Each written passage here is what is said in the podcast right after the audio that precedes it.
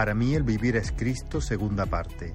Mensaje de la palabra de Dios por el pastor Abraham Sanz en la Iglesia Evangélica Bautista de Córdoba, España, 24 de septiembre de 2023.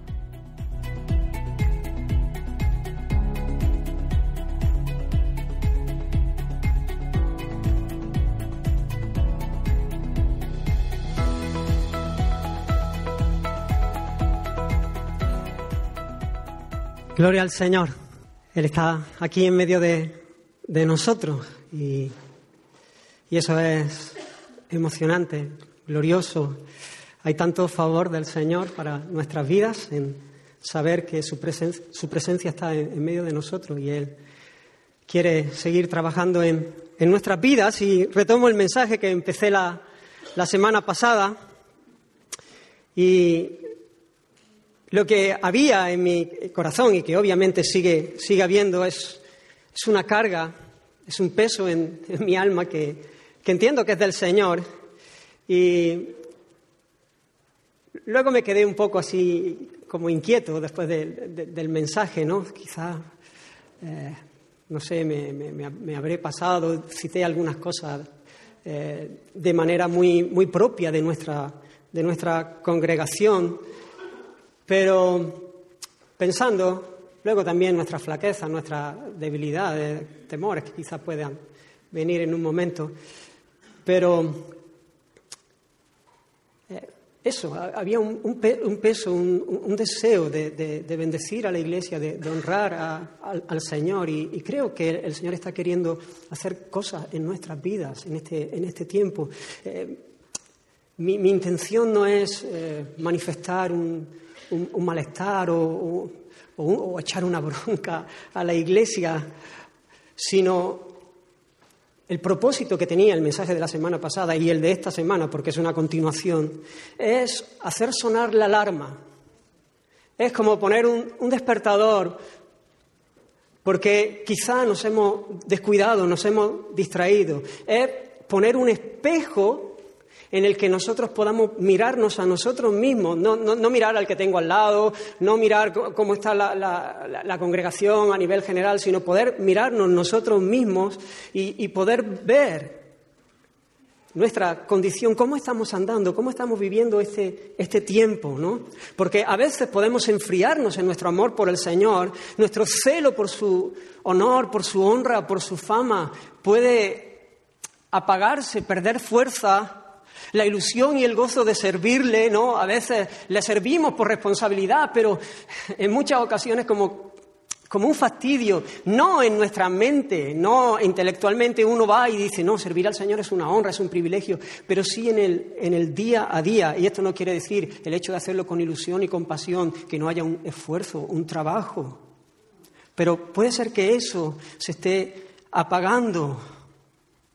Nuestro amor y, esto es injusto y terrible, porque Él es Dios, hemos hablado de lo que Él ha hecho, lo hemos escuchado desde el inicio del culto, lo hemos cantado. Él es nuestro creador, Él es nuestro salvador y Él es muy amable, muy valioso, muy digno de recibir nuestra admiración, nuestro aprecio, nuestra lealtad, nuestra devoción, nuestra obediencia. Pero además la situación puede agravarse cuando cuando nos distraemos, cuando no somos conscientes, cuando pensamos que la situación está bien, que estamos andando más o menos bien, venimos al culto, eh, eh, participamos en algún ministerio, pero perdemos de vista otras cosas y nos dejamos distraer por las cosas que, que tienen al mundo eh, atrapados, por las mismas distracciones, por las mismas pasiones, por los mismos afectos. Eso a veces nos emociona más escuchar la narración de, este periodista, de ese gol de Messi, que, que la narración de estos pasajes que hemos escuchado. Nos hacen saltar más y eso es preocupante. Es una tragedia cuando nuestros corazones haya más deleite en las cosas que Dios puede darnos que en Dios mismo.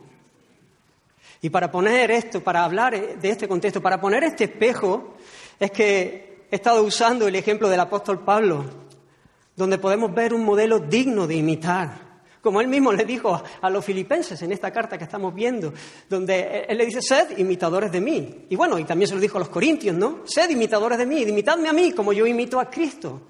Bueno, pues eso que quiero seguir haciendo, ¿no? Y como decía Israel, ¿no?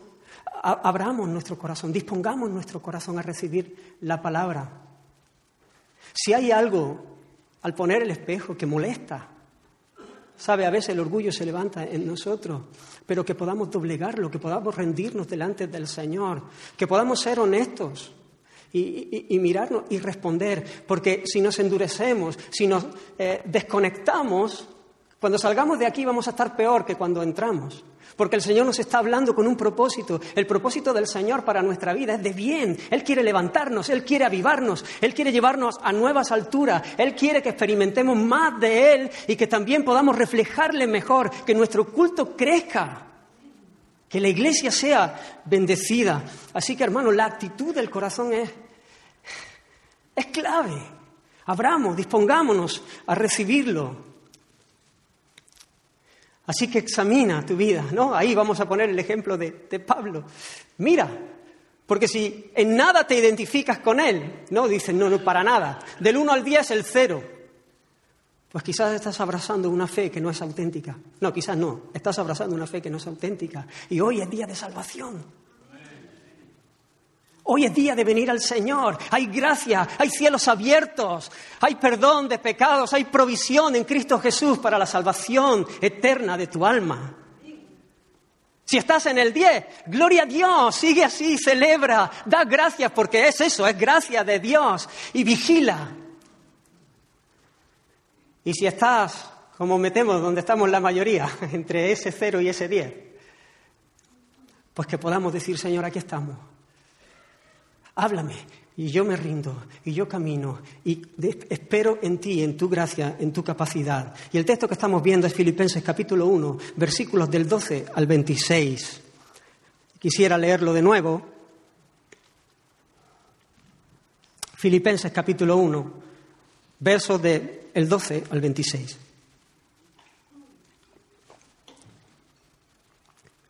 Y dice la palabra del Señor, quiero que sepáis, hermano, que las cosas que han sucedido han redundado más bien para el progreso del Evangelio. De tal manera que mis prisiones han hecho patentes en Cristo en todo el pretorio y a todos los demás. Y la mayoría de los hermanos, cobrando ánimo en el Señor con mis prisiones, se atreven mucho más a hablar la palabra sin temor. Algunos, a la verdad, predican a Cristo por envidia y contienda, pero otros de buena voluntad. Los unos anuncian a Cristo por contención, no sinceramente, pensando añadir aflicción a mis prisiones pero los otros por amor, sabiendo que estoy puesto para la defensa del Evangelio. ¿Qué pues?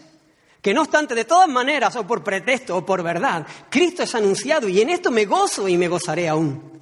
Porque sé que por vuestra oración y la suministración del Espíritu de Jesucristo, esto resultará en mi liberación conforme a mi anhelo y esperanza de que en nada seré avergonzado. Antes bien, con toda confianza, como siempre, ahora también será magnificado Cristo en mi cuerpo, o por vida o por muerte, porque para mí el vivir es Cristo y el morir es ganancia. Mas si el vivir en la carne resulta para mí en beneficio de la obra, no sé entonces qué escoger. Porque de ambas cosas soy puesto en estrecho, teniendo deseo de partir y estar con Cristo, lo cual es muchísimo mejor. Pero quedar en la carne es más necesario por causa de vosotros. Y confiando en esto, sé que quedaré, que aún permaneceré con todos vosotros para vuestro provecho y gozo de la fe, para que abunde vuestra gloria de mí en Cristo Jesús por mi presencia otra vez entre vosotros. Señor, ayúdanos, Dios mío, en esta mañana. Ayúdanos, Señor. Salte con la tuya. Cumple el propósito por el cual tú envías tu palabra, Señor.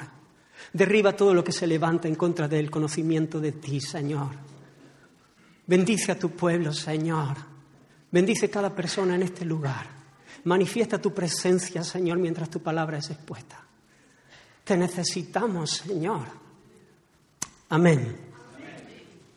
Para Pablo el vivir es Cristo, y ese fue el primer punto y el punto que estuvimos hablando la semana pasada. Cristo es su tesoro, Cristo es su fuente, Cristo es su razón de vivir. No, son, no lo son los brillos de este mundo, y esto es así por la gracia del Señor que le salió al encuentro. Estoy recordando lo que vimos la semana pasada.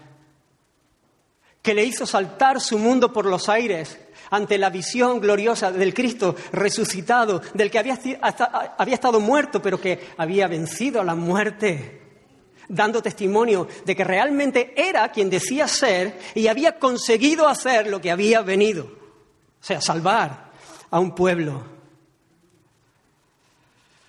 Ante esa visión todo lo que para él era ganancia hasta ese día pasó a estimarlo como pérdida.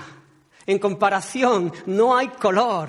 Todo lo estimó como pérdida por amor a Cristo. De repente, todo lo que había perseguido, que había anhelado, todo lo que había construido, vino a ser como nada al ver el valor de Cristo, al ver y experimentar la gracia de Dios, al saborear y gustar la bondad, el amor de aquel a quien Él estaba persiguiendo, de aquel de quien Él era enemigo. Y decíamos la semana pasada que esto no es una experiencia exclusiva apostólica, sino que es una experiencia de cada creyente, de cada cristiano verdadero. No hay un solo cristiano verdadero que no haya tenido la experiencia de ver a Jesús como el tesoro de su alma.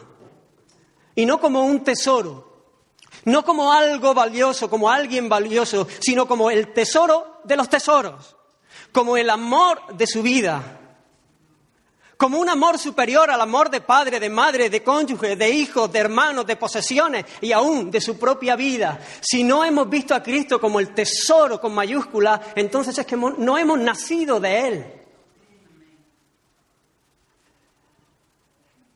Pero ahora quizá lo hemos visto de esta manera, pero de este lado de la eternidad hasta la venida del Señor, hasta que Él venga por nosotros. Hasta que nuestra redención sea completa, nosotros debemos estar ocupándonos en nuestra salvación con temor y reverencia, con temor y temblor, porque hay un montón de luces, hay un montón de ídolos que están intentando seducirnos, que están intentando distraernos, que están intentando engañarnos para que nosotros dejemos de ver la gloria de nuestro Salvador y veamos el brillo de las riquezas que tienen fecha de caducidad. Pero nosotros no podemos hacer como Lot, ir corriendo, ir desplazando poco a poco hacia Sodoma, hacia el mundo, hacia la ciudad de los hombres perversos, sino que nosotros tenemos que estar viviendo como Abraham todo el tiempo de nuestra peregrinación. Entiendas manifestando la realidad de que no sabemos extranjeros y peregrinos en este mundo. El apóstol Pablo le dijo a los romanos, os ruego por las misericordias de Dios. Claro, no hay otra base para hacer un ruego de este tipo. Las misericordias de Dios, el favor de Dios, la gracia de Dios, que presentéis vuestros cuerpos, que os presentéis vosotros como sacrificio vivo, santo, agradable a Dios. Ese es el culto verdadero. Ese es el culto racional. Y continúa diciendo, no os conforméis a este siglo, no toméis la forma de este siglo, porque cuando tomáis la forma de este siglo, el culto se apaga, perdéis de vista las misericordias de Dios y comenzáis a presentar vuestros cuerpos para alcanzar otras cosas que son diferentes, que no sacian el alma, que no salvan, que no llenan, que defraudan. Cuando para uno el vivir es Cristo, se hace evidente para la gente que les rodea. Se le nota, se manifiesta esa vida, esa pasión, ese corazón nuevo, ese corazón encendido. Su manera de vivir es transformada. Y quiero mencionar cuatro cosas, haciendo un contraste con lo que sería conformarse al mundo, o cosas que el mundo aprecia y que por lo tanto persigue. En primer lugar, solamente lo citaré rápido porque hablé la semana pasada algo de esto, la prioridad por el progreso del Evangelio versus una comodidad personal, buscar mi propia comodidad. En segundo lugar, una pasión porque Cristo sea magnificado en lugar de una pasión por levantar nuestro propio nombre. En tercer lugar, una visión de la muerte como ganancia en lugar de una visión de la muerte llena de temor y pérdida. Y en último lugar, una vida movida por el amor en contraposición con una vida egocéntrica, ensimismada, movida por el egoísmo. Así que ya vimos este primer punto la semana pasada. Pablo tiene una prioridad en su alma, el progreso del Evangelio. Él no está pensando en su comodidad personal. Él está en prisión. Él está en una situación difícil. Pero mirad cómo él lo mira. Él dice, yo me gozo, me gozo porque mis prisiones han redundado para el progreso del Evangelio. ¡Qué alma! ¡Qué enfoque! Y eso, cuando alguien habla así, manifiesta dónde está su corazón, él no está pensando en sí mismo. Él no se está preguntando qué va a pasar conmigo con esta situación. ¿Qué va a pasar conmigo ahora que me llevan preso? Él está pensando en cada situación por la que pasa, por la que atraviesa. ¿Qué pasa con el avance del Evangelio? ¿Qué pasa con el nombre del Señor? ¿Qué pasa con el pueblo escogido por Dios? ¿Qué pasa con ellos? Y entonces mide todas las decisiones, mide cada cosa, cada paso que da hacia la, hacia la derecha, si hacia la izquierda, si ahora me quedo quieto, cada decisión la mide a la luz de esa prioridad que está en el alma, de que el Evangelio avance Y decíamos que cuál es el tono de nuestro corazón, cuál es la prioridad que a nosotros nos mueve. Si somos de los que nos escaqueamos cuando el camino se pone cuesta arriba. Si somos de los que huimos del esfuerzo, de los que, huimos cuando hay cierta amenaza a nuestra comodidad. Ofrendamos con alegría para la extensión del reino de Dios. Hay gente que cuando escucha hablar de, no, es que lo que quieren es su dinero, no, no, no, no, no, no, no, está, está equivocado, no, no. Si alguien piensa así, no, no, no, no estamos equivocados. Pero eso manifiesta, manifiesta dónde está el corazón. Porque cuando nosotros tenemos el corazón en algo, hacemos un esfuerzo. Damos con generosidad, invertimos, no solamente nuestra fuerza, nuestra energía, nuestro tiempo, nuestro todo, nuestro dinero, todas nuestras cosas, las ponemos en las cosas que amamos, las gastamos en las cosas que amamos. Y si tú miras tu presupuesto, te vas a dar cuenta dónde está tu corazón.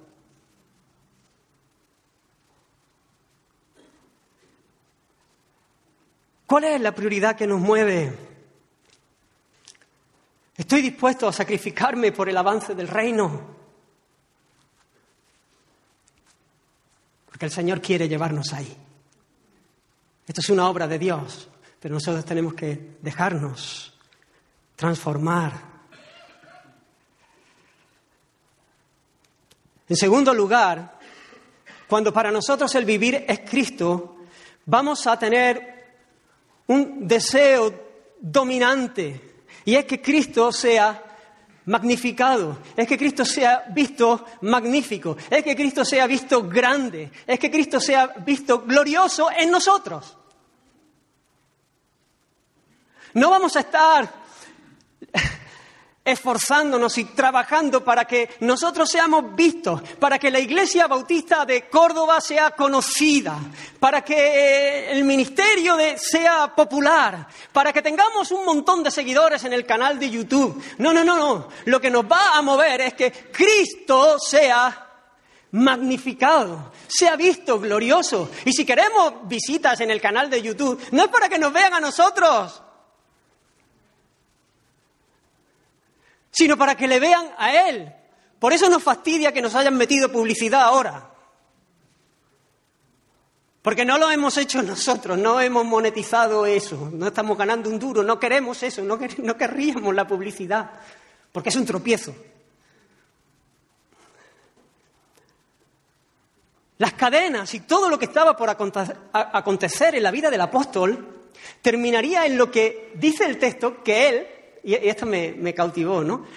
Que él anhelaba fervientemente. Dice anhelaba, pero el término no es un anhelar de cualquier manera, sino un anhelar fervorosamente. El apóstol Pablo anhelaba fervientemente y además no solamente lo anhelaba, es que lo esperaba con certidumbre. Él tenía, esto es glorioso, porque él tenía un deseo fortísimo pero al haber una esperanza que no se movía. Así que su esperanza, lo que él sabía que iba a conseguir, era igual que su deseo. Porque cuántas veces estamos deseando cosas que no alcanzamos.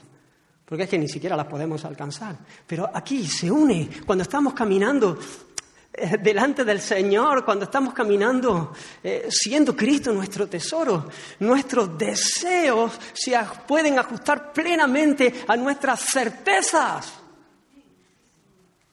Por eso el Señor dice, deleítate en mí, deleítate en el Señor y Él te concederá las peticiones de tu corazón. Por supuesto, porque cuando nos deleitamos en el Señor, en el Señor, y no en lo que el Señor nos puede arrimar, en el Señor, ¿sabes? Nuestro corazón, nuestro corazón clama y grita y dice, Señor, venga tu reino. Hágase tu voluntad tu nombre sea santificado. Y como Dios se ha propuesto hacer eso, entonces nuestro deseo ferviente es lo que vamos a, va, a ser satisfecho. Podemos estar completamente seguros de que vamos a abrazar aquello que anhelamos.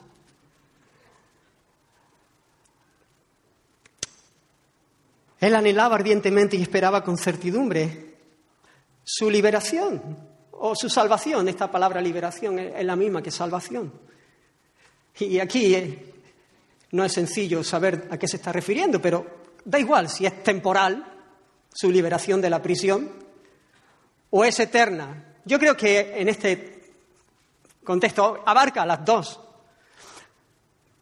Porque su deseo y su certeza es que ambas resultarían en que Cristo sería magnificado en él. Cristo siendo glorificado en su vida. Pablo sabiéndose un instrumento para que Cristo fuese visto y apreciado como magnífico, como glorioso, y no en virtud a sus méritos, a su fuerza de voluntad, a su talento, a sus capacidades, sino a la suministración del Espíritu de Dios. Dios en nosotros Dios en nosotros es la provisión abundante, siempre suficiente para todo lo que necesitamos en la vida, para todo lo que tiene que ver con la piedad. Él nos ha dado todo porque Él se ha dado a sí mismo. Y además, no solamente la suministración del, Espíritu Santo, bueno, sí, la suministración del Espíritu Santo, pero Él ha querido le ha placido al Señor usar también como un medio las oraciones de los santos. Las oraciones nuestras, el uno por los otros, para que ese caudal, para que esa obra divina en nuestra alma se abra paso y se cumpla lo que era su deseo y su certeza, que Cristo fuese magnificado en su cuerpo, por vida o por muerte. Pablo no quería lucir él. Como aquellos que predicaban a Cristo por envidia y contienda, como hemos leído en el texto, queriendo llamar la atención sobre ellos mismos. O como Diótrefes, del que Juan en su tercera carta dice al cual le gusta tener el primer lugar entre ellos. Y no nos recibe, claro, ¿cómo te va a recibir? Si quiere tener el primer lugar. Si el apóstol Juan entra allí, pues el foco se desvía. Y este Diótrefes no está pensando en la gloria de Cristo, no está pensando en el honor del Señor, no está pensando en la bendición de sus hermanos, porque la bendición de sus hermanos tiene que ver con ver a Cristo, no con verle a Él. ¿De qué sirve a la iglesia enamorarse de un don natural de alguien? Es de Cristo. Por eso Diótrefes se mosquea, no quiere que Pablo entre allí. Porque Él no está buscando el bien de ellos, Él no está buscando la gloria de Dios, Él está buscando lo que ama su corazón, que es su propia gloria, su, su propio aplauso. Hermanos, y muchas veces se levantan estas pasiones desordenadas en nosotros. Se levantan, porque de este lado de la eternidad eh, hay un resto de pecado en nosotros y se levantan. Pero no podemos darle rienda suelta, no podemos verlas como algo normal. Tenemos que odiar cuando eso se levanta en nosotros, odiar el pecado, tenemos que luchar contra ellas con firmeza, debemos hacerlas morir por el Espíritu. por el Espíritu, por quien vemos la gloria de Cristo y por quien vemos también nuestra condición, de manera que nos ubica para adorar y para provocar y procurar la adoración de otros al único que le merece. Que Él nos libre, hermanos, de querer robársela a Él, de querer robarle la gloria que Él merece, teniendo un concepto desproporcionado de nosotros mostrando nuestro orgullo, nuestra soberbia, nuestra locura. Porque si nos miramos al lado del, del, Señor, qué injusto es querer robarle el aplauso a Él, la admiración a Él, querer mover el foco sobre nosotros. Necesitamos dejarnos llenar por el Espíritu Santo. Necesitamos su potencia para ser librados de estas cosas. Que no seamos como los fariseos que que no podían creer porque buscaban gloria los unos de los otros, porque buscaban la gloria de los hombres. Nosotros necesitamos, tenemos que desear ser como Pablo o como Juan, me, encanta esto, que dice la Escritura que sus discípulos le oían hablar a él y seguían a Jesús. Eso. Yo digo, Señor, eh, eso es lo que yo quiero que hagas conmigo. Que la gente que nos escuche hablar, le sigan a Él. Y además, él feliz. Contento Juan, porque ese era su propósito, ese era su llamado, esa era su razón de ser, que Cristo fuese visto. Algunas veces, no estoy pensando en nadie que esté aquí ni, nada, pero con esto del grupo de alabanza y de la música, en alguna ocasión, ya, llevamos unos años eh, en este servicio, y alguna persona ¿no? se, ha acercado en algún momento. Una persona que ha venido una vez que, y, viene, yo quiero cantar en el coro. Yo quiero cantar en el coro. Y, eso, me gusta cantar. ¿No? Me gusta cantar, ¿no? Bueno, vosotros también cantáis, ¿no? Los que no estáis en el grupo alabanza, ¿no? si te gusta cantar, canta. Pero te das cuenta que hay un deseo de, ser visto. ¿No? Porque la vida evidencia que el Señor no está en, el foco, en el deseo. Estoy, hablando de algunos casos que, tengo en mente, pero, pero, ya digo que no tiene nada que ver, eh, ni siquiera son muchos años. Les digo para que no intentéis buscar nada,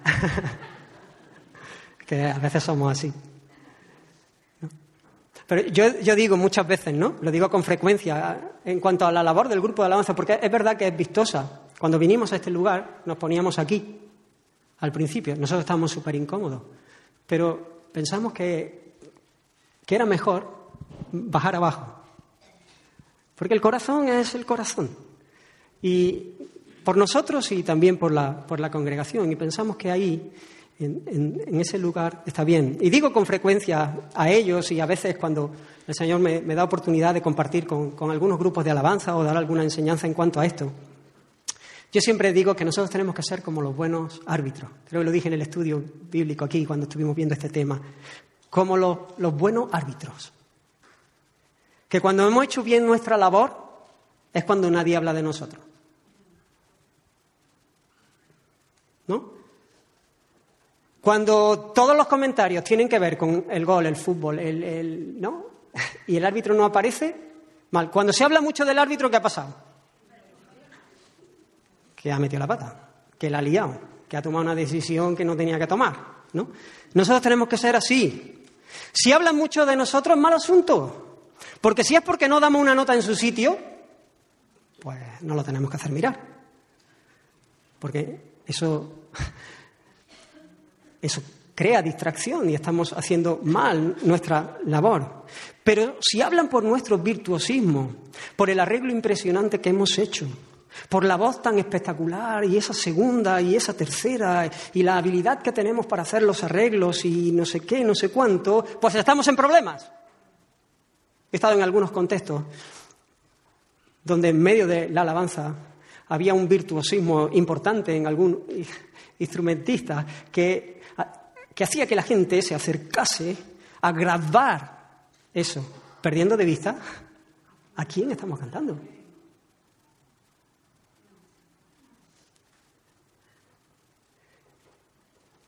Si alguien habla bien del grupo de alabanza, que sea porque no le han visto. Porque Él ha sido visto. Porque igual que el árbitro no puede estropear y detener el juego y ensuciarlo y mancharlo y distraerlo y llamar la atención sobre sí, porque el, protagonismo, el protagonista es el propio juego y los futbolistas, nosotros tampoco podemos hacer eso. Cristo tiene que ser visto. Y si hablan, ¿no?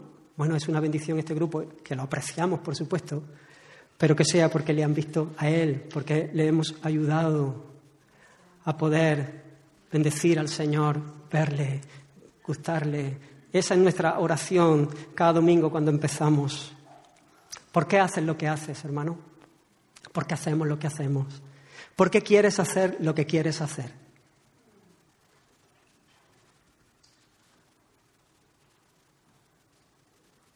¿Tienes la certeza de que Cristo será magnificado en ti? ¿Tienes el anhelo ardiente de que así sea cuando te toque, aunque te tenga que tocar un aguijón?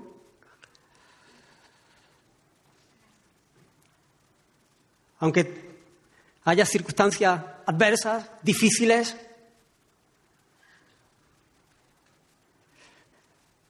Si es así, y esta es una evidencia de que Cristo es nuestra vida, estarás peleando contra todo deseo de ser visto, de ser visto grande, de ser visto y aplaudido y reconocido.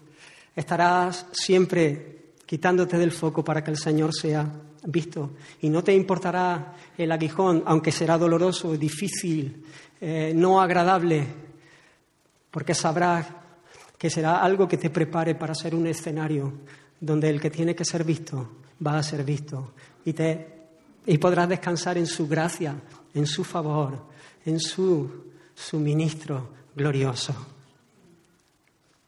Ninguno de nosotros vive para sí, dijo el apóstol Pablo a los romanos, y ninguno muere para sí. Pues si vivimos, para el Señor vivimos.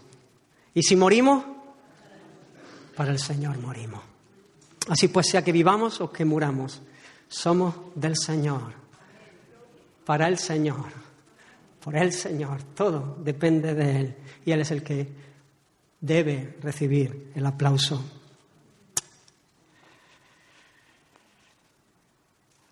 Si Cristo es nuestra vida, si Cristo es nuestro tesoro, nosotros vamos a tener una prioridad por el progreso del Evangelio, por encima de nuestro bienestar personal. Vamos a tener un deseo mayor porque Cristo sea visto que que por nuestro, que nuestro nombre sea levantado. Y vamos a tener una visión de la muerte como ganancia en lugar de tener una visión mundana de la muerte como pérdida, como un lugar terrible. Nuestra manera de encarar la muerte, y Pablo, el que está hablando aquí, el que está escribiendo, estaba constantemente en la cuerda floja. Él no sabía qué iba a pasar con su vida.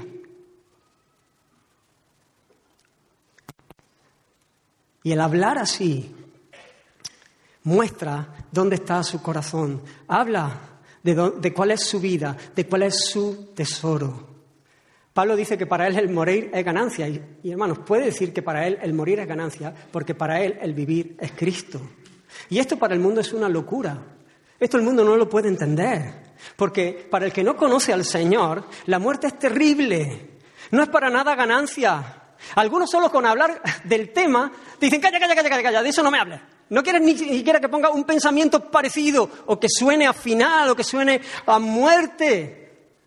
¿No? Buscan un mueble rápido para tocar madera con sus supersticiones, ¿no? Porque para el mundo la muerte arrasa con todo, es el final, el final de todo, es el final de los proyectos, de los sueños, de los placeres, de la belleza, de las fuerzas, es la separación de los seres queridos, es el final de la esperanza, ¿no? Se dice, mientras hay vida, hay esperanza, qué visión más corta. Porque piensan que la muerte se acaba la, la vida, Pero la vida continúa, la muerte es la separación del cuerpo y del alma.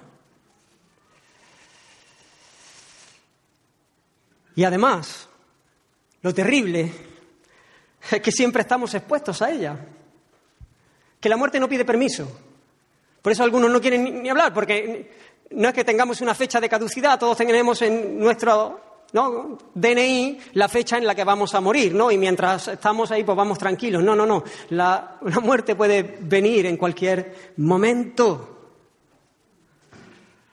Sabemos que todos antes o después, si el Señor no viene, vamos a tener que pasar por ella. Como se suele decir, ¿no? Para morir solamente hay que estar vivos.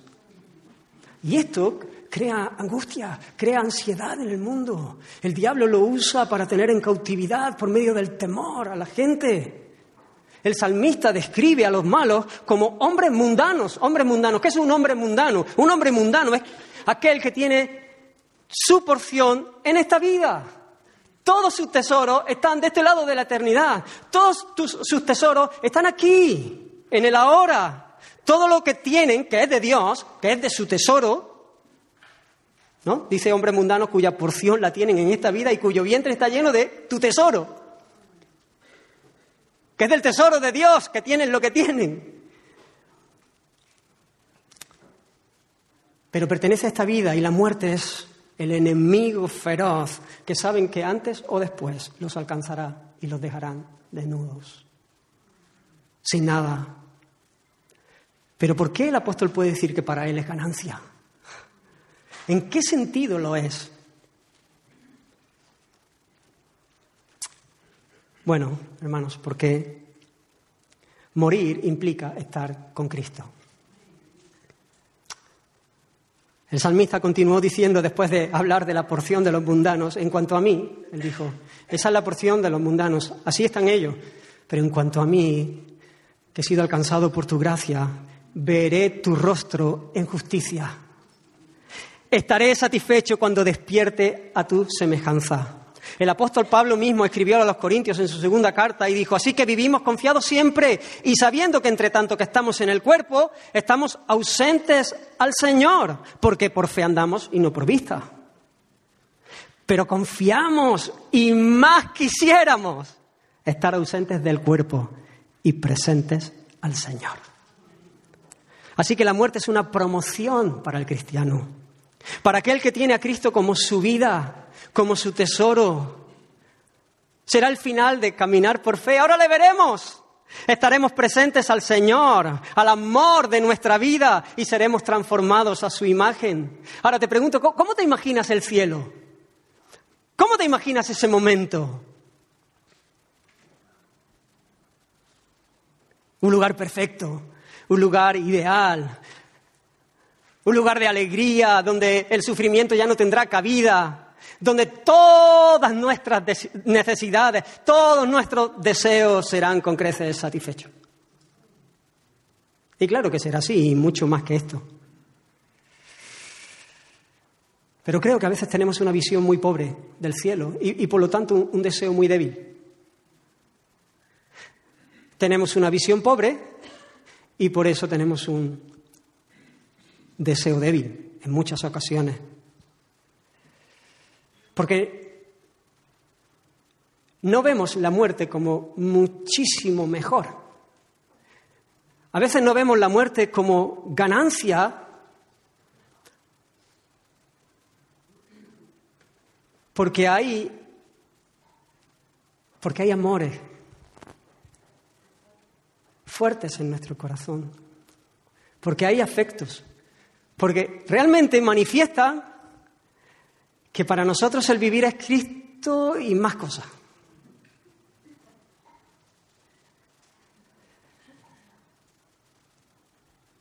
Vivimos más o menos bien. Y las razones que nos mueven a desear quedar todavía en nuestro cuerpo no tienen que ver con el beneficio de la causa de Cristo generalmente. ¿No? A veces tenemos este tipo de conversaciones, ¿no? El Señor viene, el Señor viene. Y, no, y alguien dice, bueno, que, espere un poquito. Que espere un poquito, ¿no? Y entonces tú dices, bueno, ¿y por qué? Y la mayoría de las veces Bueno, quiero conocer mi pareja.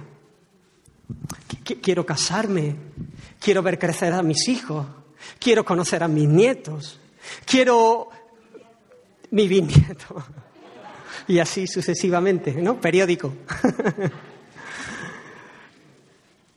Quiero seguir aferrado o intentando alcanzar lo que amo. Te hago una pregunta. A los jóvenes, a los de mediana edad, a los jubilados ya diferente. Pero ¿cómo, sueñas tu jubilación? ¿Cómo, sueñas tu jubilación? ¿Te la imaginas paseando por la playa? Descansando, haciendo lo que te apetece, pudiendo dormir hasta más tarde, habiendo soltado las labores y... ¡Oh, oh! ¿No? Se me está cambiando la carita alguno, ¿eh?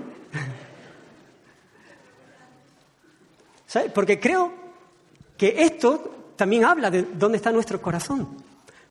¿Cómo imaginamos nuestra jubilación? Cuando piensas en tu jubilación, ¿estás pensando en el avance del reino de Dios? Oye, tienes mucho más tiempo.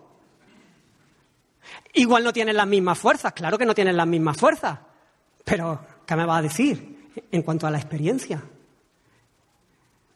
Se te supone que debes tener más sabiduría que antes, más conocimiento del Señor, más madurez.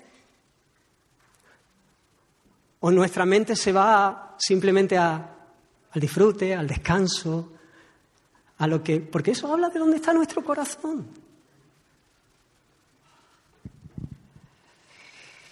Y en el contexto en el que está hablando Pablo, de que el morir es ganancia, es en este mismo que hemos hablado anteriormente, en que Cristo sea magnificado en él. Si Cristo ocupa el centro de su vida, no será diferente en su muerte. Si Cristo ocupa el centro de nuestra vida, no será diferente cuando vivimos en activo, cuando vivimos jubilados, cuando vivimos en una circunstancia o cuando vivimos en otra.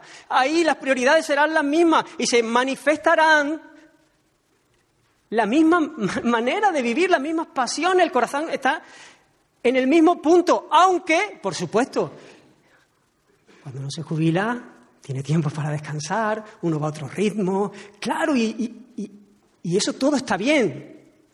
Pero el punto es, ¿Dónde está el corazón? ¿Cuál es la prioridad? ¿Qué es lo que sueña? ¿Qué es lo que te mueve? ¿Qué es lo que anhela fervientemente?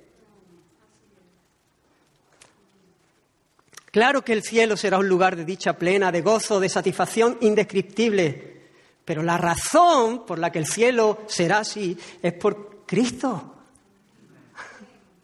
por Cristo mismo, por su plan, por el conformar nuestra vida al llamado divino, viviendo plenamente en santidad. La muerte será ganancia porque allí conoceremos más profundamente a Cristo. Esa es la vida abundante, esa es la vida eterna. No hay conocimiento más excelente, lo veremos cara a cara.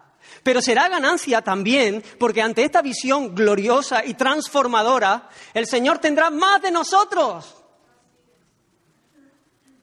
Le serviremos mejor que nunca, sin demora, sin dudas, sin fastidio. Lo haremos con un gozo indescriptible que exalta, que magnifica a la causa del mismo, que es el Señor. Lo haremos en perfecta justicia, sin contaminación, sin trabas por el pecado, sin luchas con pasiones desordenadas. Lo haremos con un amor puro, sin mezcla, que hace justicia al valor de nuestro Rey. Que hace justicia al valor de nuestro Creador. El Señor será visto glorioso en su pueblo como nunca antes. Su nombre será vindicado, glorificado en sus redimidos y todos lo verán cuando el Señor venga, si es que nosotros no hemos ido antes ahí. Bueno, y también lo veremos ahí porque los que hayan muerto en Cristo resucitarán primero y, los que hayan quedado acompañarán al Señor en su descenso, donde Él será vindicado y visto glorioso en sus santos, en su pueblo, y ese es nuestro anhelo ferviente y esa es nuestra certeza, nuestra seguridad. Como dijo alguien, como escribió un comentarista, el morir es ganancia, no solo porque trae más de Cristo para nosotros, sino porque lleva más de nosotros para Él. Si esto no te emociona, hermanos, si esto no te estimula para seguir adelante en la carrera, debes revisar tu fe. Considera tus caminos porque estás en peligro. El Señor quiere avivarnos, Él quiere encender nuestros corazones, Él quiere seguir alumbrando nuestros ojos por el Espíritu para verle de manera que nuestro amor crezca, nuestra fe, nuestra esperanza, para la gloria suya y para nuestra salvación. Si ves en tu vida mundanalidad, corre, corre a Él. Ve a Él, clama, hay suministro abundante, hay gracia, hay favor, hay potencia. Dios quiere hacerlo en nosotros. Él nos capacita para lo que nos llama. Nosotros no podemos, pero sí podemos correr a Él para que Él lo haga. ¿Cómo ves la muerte? Si temes a la muerte, dile, Señor, dame una visión de tu gloria, dame una visión del cielo, que yo pueda verte mejor, de manera que este temor sea quitado, que yo pueda anhelar, porque allí, allí es donde está el tesoro de mi corazón. Si pues habéis resucitado con Cristo, buscar las cosas de arriba, donde está Cristo. Es lógico. Uno quiere tener, estar en el lugar donde está lo que él ama. Y por último, una persona que vive para Cristo será evidente en su amor por los demás, en su amor por los hermanos, en su amor por la iglesia del Señor. Hermanos, el amor prueba la autenticidad de la obra de Dios en nuestros corazones. Y el amor prueba nuestro crecimiento espiritual, la estatura de nuestra piedad. Lo hemos leído, había gente predicando a Cristo por envidia, por envidia. Y uno podría mirar a ese predicando a Cristo y decir, oh, qué gran hombre de Dios, oh, qué grande, qué altura, qué hombre más espiritual. Pues no, Porque la motivación de su corazón no era una motivación correcta. No estaba pensando en honrar, al Señor, como decía antes, ni en bendecir al pueblo del Señor. Estaba pensando en su propio nombre y en fastidiar a Pablo.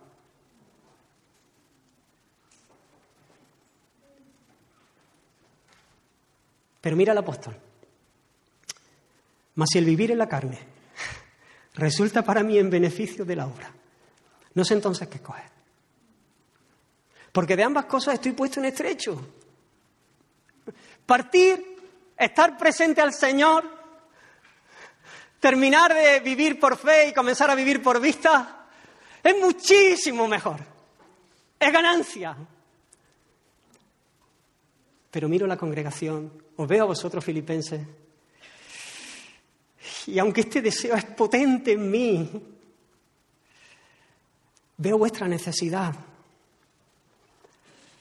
Veo vuestra necesidad y entonces ya, soy puesto en estrecho, ya no sé qué escoger, ya, ya no sé qué hacer. Pero quedar en la carne, dice, es más necesario por causa de vosotros. Y confiando en esto, sé que quedaré, que aún permaneceré con todos vosotros para vuestro provecho y gozo de la fe. Él acaba de decir que el morir es ganancia, que el morir es muchísimo mejor.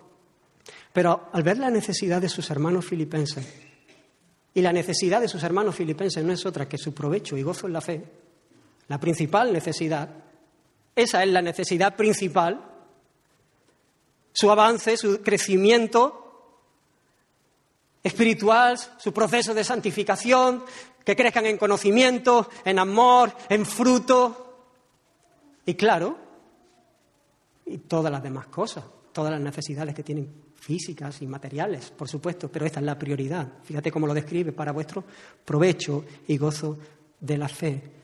Y cuando ve esas necesidades y el rol que él está teniendo en medio de ellos, su, corazón se pone en estrecho, ya no sé qué escoger. El padre que ama se vacía para dar a sus hijos lo que estos necesitan, para darle lo más importante.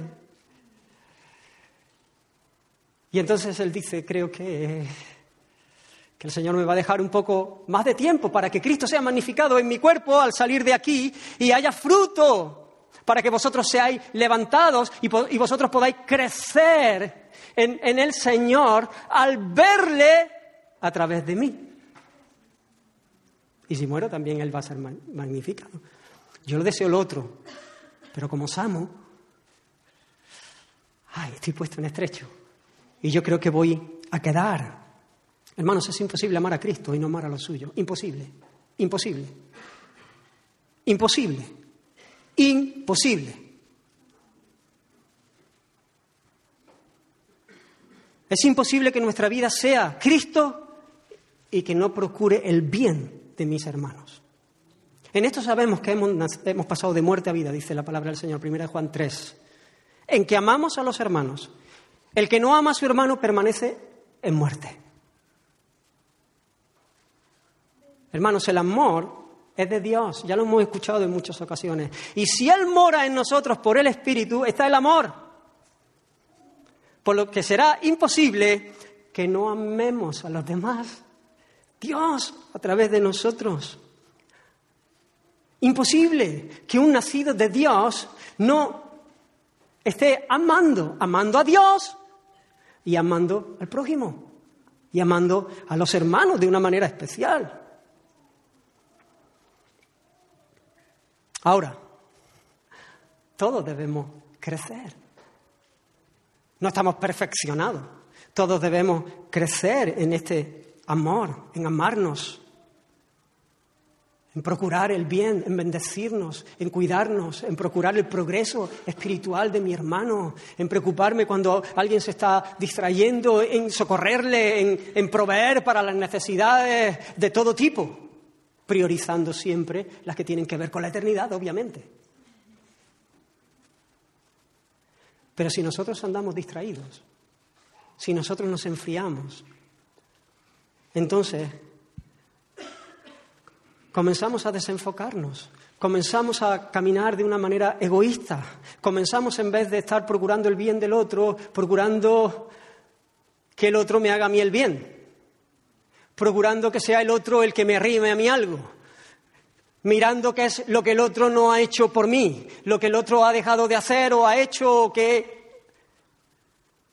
sin pensar en lo que yo y nos comenzamos a comportar de manera egoísta y vivimos ensimismados, porque cuando nos distraemos y comenzamos a dejar que el corazón corra tras ídolos, tras otros amantes, el Espíritu de Dios que mora en nosotros se entristece y al limitar su influencia comenzamos a dejar de, eh, de amar, de ser canales por el cual su amor fluye hacia otros.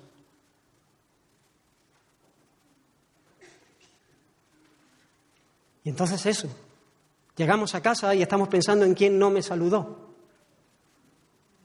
o en quién no me llamó por mi cumpleaños, o, por mi, o a quién se le olvidó cuando estuve aquel día en el hospital, o cuando... Pero cuando estamos llenos, cuando estamos viviendo vigorosos, vigoroso, Claro que uno quisiera. A todos nos gusta que el cuidado, sentir, pero a veces el Señor nos permite pasar por, por estos momentos para tratar con nuestro corazón y para ver dónde está. Llegamos a casa y llegamos pensando quién se nos escapó de saludarle, a quién no he saludado. Ay, se me pasó este. O a quién no he llamado yo. O a quién salir del foco. Pablo, que es un hombre de alma grande, ya no sabe qué escoger. Está dispuesto a renunciar a su comodidad, a su deseo de, cielo y, seguir esperando a fin de bendecir a otros. ¿Estás tú dispuesto a, a ceder a tus deseos para bendecir a otros?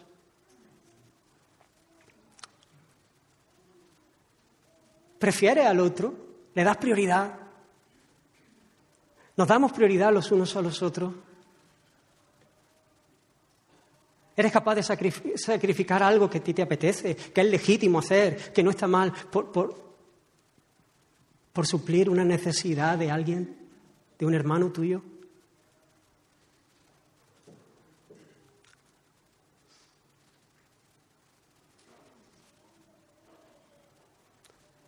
Si estamos siendo indiferentes a las necesidades tenemos que correr al Señor.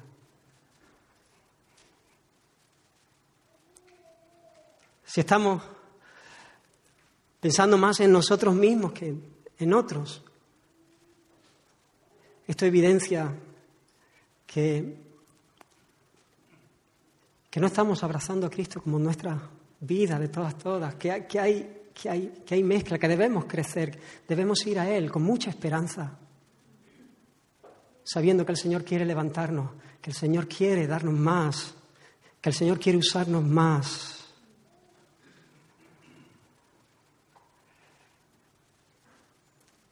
Eso es lo que hace el Señor. Mas Dios muestra su amor para con nosotros en que, en que siendo un pecadores, Cristo murió por nosotros. Él se dio. De tal manera amó, amó Dios al mundo que, que dio, que dio, que dio, que dio.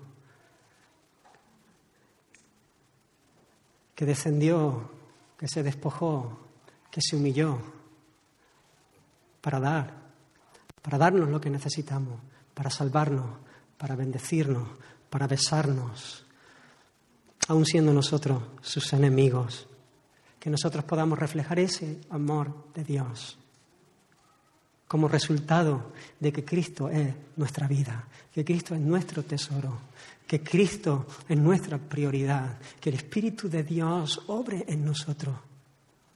Y hermanos, concluyo, el Señor nos está llamando a considerar cómo estamos como individuo, cómo está nuestro amor por Él, a considerar nuestros caminos que te van a dar testimonio de cómo está el corazón. Y no quiere hacer esto el Señor con el propósito de exponernos solamente para hundirnos y para ver lo mal que estamos, sino todo lo contrario, para que podamos correr a Él y ser levantados. Si no conoces al Señor, si nunca has tenido un encuentro con Él, si nunca le has visto como tu, tu tesoro, te llamo hoy. Hoy, por favor, corre a Él, ven en arrepentimiento y en fe. Cree que el Cristo de Dios es Dios mismo que se hizo hombre para morir en nuestro lugar, para poder borrar nuestros pecados, quitar nuestro pecado, de manera que podamos ser reconciliados con Dios. Pero si le has conocido y te has despistado y has dejado que en tu corazón se instalen ídolos, altares, que el corazón se encandile con otras cosas en lugar de Cristo y las cosas de Cristo ya no te saben igual, te dan pereza, te dan sueño, no te dan alegría, simplemente las haces porque sabes que son buenas, porque sabes de manera intelectual que al final nadie quiere irse al infierno. Por responsabilidad. Arrepiéntete. Arrepiéntete, hermano. Corre al Señor y pídele perdón, porque no, porque no es justo. Y luego dile, Señor, me arrepiento y te creo. Y clamo a ti, Señor yo no puedo, yo no puedo en mi fuerza, pero tú has venido a mí. Tú quieres hacerlo, Señor. Dame ese corazón. Señor, dame ojos para verte. Señor. Y cuando le pidas ojos para ver, para verle, abre la Biblia. No esperes que de repente tengas una visión y entonces veas un resplandor y te caigas del sofá. No, no, no espere eso. Abre la Biblia. Hable la palabra del Señor, comienza a leerla, no solamente la leas, estudiala, memorízala. Comienza el viernes, el Señor nos, nos dio una palabra, una palabra profética. Y nos dijo que si abrimos las escrituras y comenzamos a memorizar y a aprender pasajes y a, estudiar la palabra del Señor, que muchas personas que están luchando, que están eh, cautivas. En las mismas cosas van a ser libertadas en ese proceso. No sé, Israel, si he dicho algo que no, o que es justo, si quiere añadir algo, hacerlo.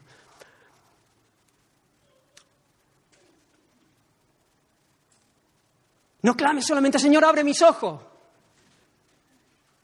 Sin abrir la escritura, pero ábrela y di, Señor, dependo de ti. Dependo de ti, dependo de ti, porque la clave para entender las escrituras Es tener un corazón rendido. Es tener un corazón rendido, humillado y, dispuesto a obedecer. Y luego esfuérzate. Y lo que no entiendas, intenta entenderlo. Y clama y ora y busca al Señor. Y el Señor se va a deleitar. Le encanta eso, le encanta trabajar en nosotros de esa manera y llevarnos. Y el Espíritu de Dios comienza a mostrarnos las glorias de Cristo y podemos ver la gloria de Dios en la faz de nuestro Salvador. Y entonces comenzamos a ser transformados y nuestras pasiones comienzan a ser transformadas y entonces nos empezamos a encontrar con, un vigor que no teníamos antes y entonces lo que antes no nos sabía mucho, ahora nos sabe a todo y lo que antes, las cosas que antes nos parecían el cielo, se ponen en su lugar. Pero necesitamos hacer un alto, necesitamos considerar nuestros caminos, necesitamos considerar seriamente dónde estamos. Si Cristo realmente es nuestra vida o simplemente es un cuadro en nuestra habitación, un texto, un versículo que todos hemos aprendido y conocemos. Oh, el Señor quiere avivar a su iglesia, el Señor quiere avivar tu corazón, el Señor quiere darte victoria, el Señor quiere, quiere el Señor. Por eso nos está hablando. Por eso, este, ese es el propósito de este, de este mensaje. Cuánto amor, cuánto afecto, cuánto deseo. Él se ha propuesto llevarnos a casa. Él se ha propuesto salvarnos. Corre al Señor. Corre al Señor. Si se humillare mi pueblo, sobre el cual mi nombre es invocado, y oraren y buscar en mi rostro y se convirtieren de sus malos caminos, entonces yo iré desde los cielos y perdonaré sus pecados y sanaré su tierra. Al Señor sea la gloria. Señor, te bendecimos.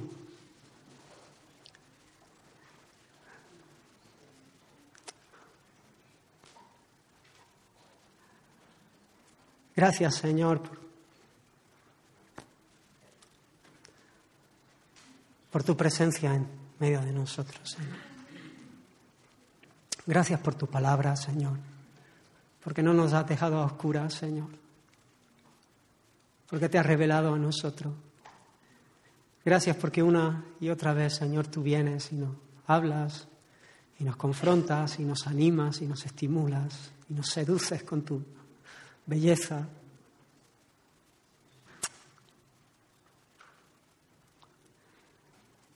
Señor, muévete en cada uno de nuestros corazones. Atráenos, Señor, a ti, en pos de ti correremos.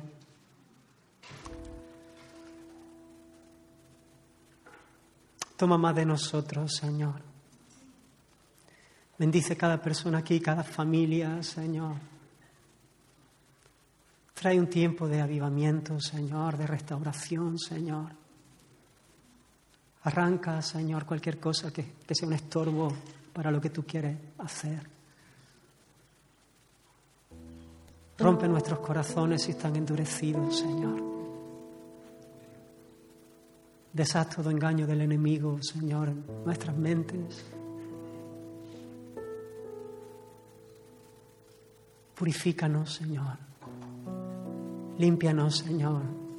Queremos ser instrumentos en tus manos, Señor. Quebranta nuestro orgullo, nuestro egoísmo. Llénanos de ti, Señor. De manera que sea evidente tu fruto, Señor. Y todos te vean y te admiren, Señor, al vernos a nosotros correr la carrera que tenemos puesta por delante. Sálvanos, Señor. Te amamos, Señor. Esperamos en ti, Señor. Ayúdanos, Señor, a, ser obedientes, Señor, a ser firmes, a ser serios, Señor, con las cosas importantes. Toma nuestra vida. Queremos decirte una vez más que somos tuyos, que queremos rendirnos, Señor, de, delante de ti, Señor. Ese es nuestro deseo en esta mañana. Haz tu obra en medio de nosotros. Amén y amén.